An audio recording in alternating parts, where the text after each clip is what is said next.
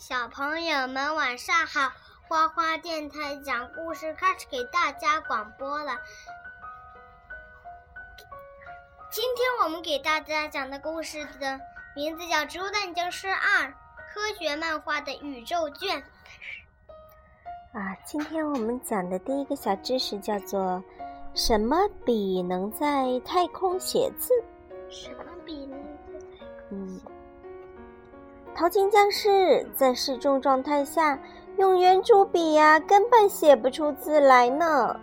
这是骑牛小鬼僵尸是吧？淘金僵尸说：“知道啦，我马上成立科研小组研究这个难题。”一年以后，这个淘金僵尸跟他说：“骑牛小鬼僵尸，我们已经发明了一种能在失重状态、身体倒立、水中任何平面物体、任何温度下。”都能够顺利书写的太空笔啊，好神奇呀！下次给我带来吧。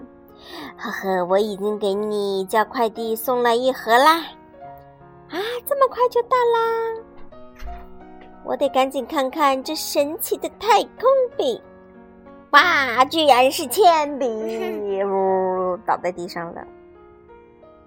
铅笔需要一年的时间来发明嘛？啊，关键是想到这个创意要花时间呀，哈哈哈哈！是吧？这个海盗，这个淘金僵尸。其实铅笔还真是可以呢。早期太空活动中的宇航员都是使用铅笔的，但是铅笔呢，其实是不理想的太空用笔。一九六七年，美国开发出供宇航员在太空使用的太空笔。它的基本原理呢是笔芯密封，内有氮气，靠气体压力代替地球上的重力环境，把油墨推向笔尖。笔芯不漏油、不挥发，可以倒着写，在水、油、太空失重状态下正常使用。笔尖以斜切乘坐滚珠笔枪，配合超硬碳化钨笔珠。经二十七道工序制成，绝无脱落之余。其实铅笔也蛮好的嘛，对吧？多便宜啊！哎呀，铅笔这种东西嘛，铅笔这种东西谁能买不起呢呀？你上学一天要带几支铅笔啊？老师要求啊？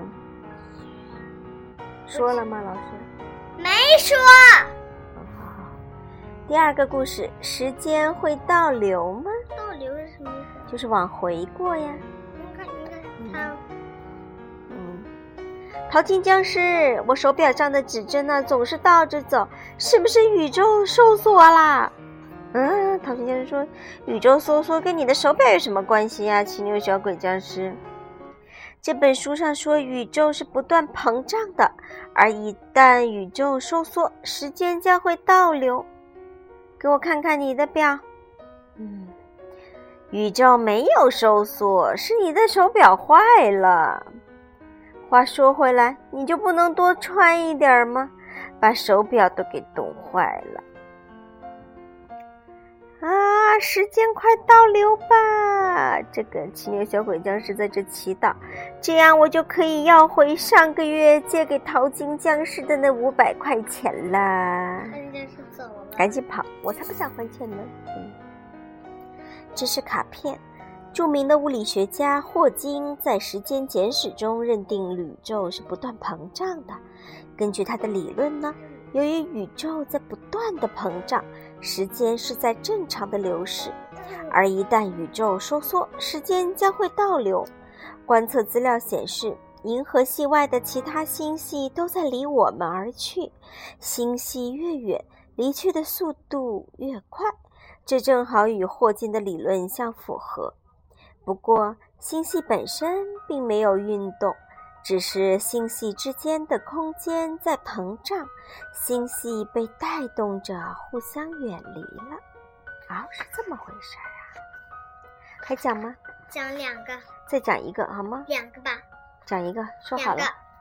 什么是宇宙飞船？宇宙飞船。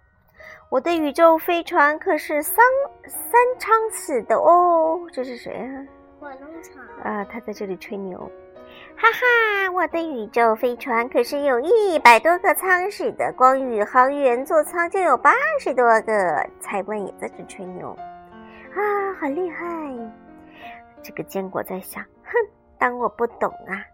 宇宙飞船呐，是运送宇航员及各种科学设施往返于往返于太空的航天器。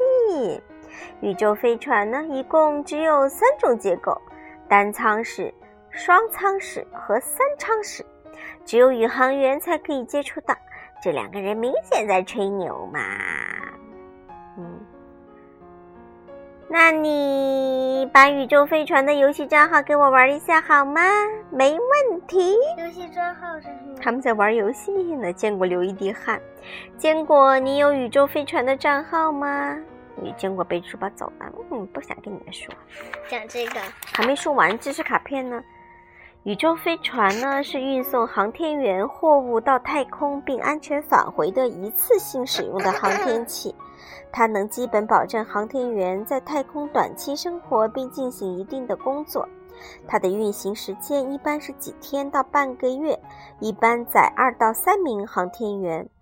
世界上第一艘载人飞船是苏联的东方一号宇宙飞船，于一九六一年四月十二日发射。妈妈，你看这前面的这个不是讲过了吗？就是女宇航员。对，讲过了吗？是的。你看啊，对，宇航员，人类已先后研制出了什么三种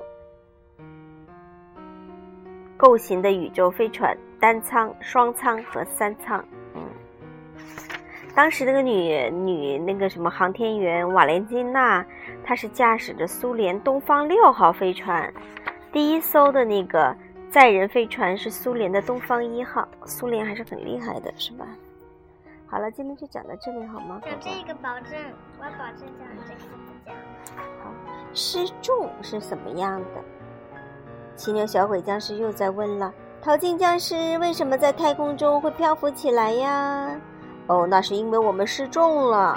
而失重是什么呀？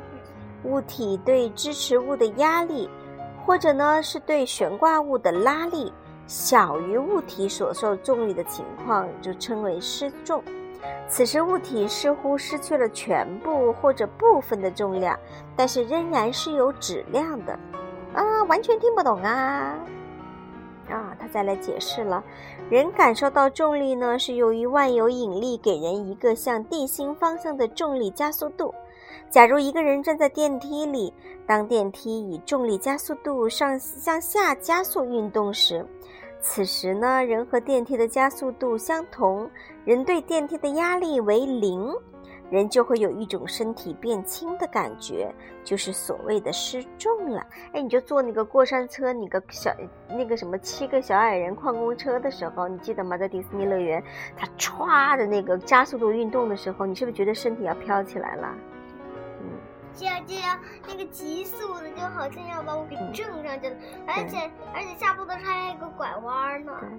那么失重有什么好处呢？啊，最简单的例子啦，人会飘在空中，打破世界跳高纪录易如反掌。高空作业会很方便，想要喝水呢，凑上去嘴巴一张就行。啊，听上去很不错呀。啊，那有什么缺点吗？哦，假如你在炒菜，那那盘菜就别想熟了，因为没有重力，那个菜呀可不会老老实实的待在锅里。啊，菜都飘走了，没吃的了，是不是啊？嗯，宇宙飞船和航天飞机进入轨轨道以后呢？菜都飘走了，没吃的啦，他赶紧把菜都吃光了，是吧？不是吧？我只是说说而已。昏倒了。嗯，宇宙飞船、航天飞机及其内部物体围绕轨道运行所需的向心力，等于它们受到的万有引力。这个时候呢，太空舱里面的人和其他物体与太空舱之间既没有压力也没有支持力，就处于失重状态。物体将飘在空中，液滴呈绝对的球形，气泡在液体中不会上浮。所以说呢，食物要做成块状或者牙膏似的糊状，以免食物的碎渣漂浮在空中，进入宇航员的眼睛和鼻孔。哎呀，好了，今天讲了三个，好累呀，跟大家说晚安。小朋友们晚安啦。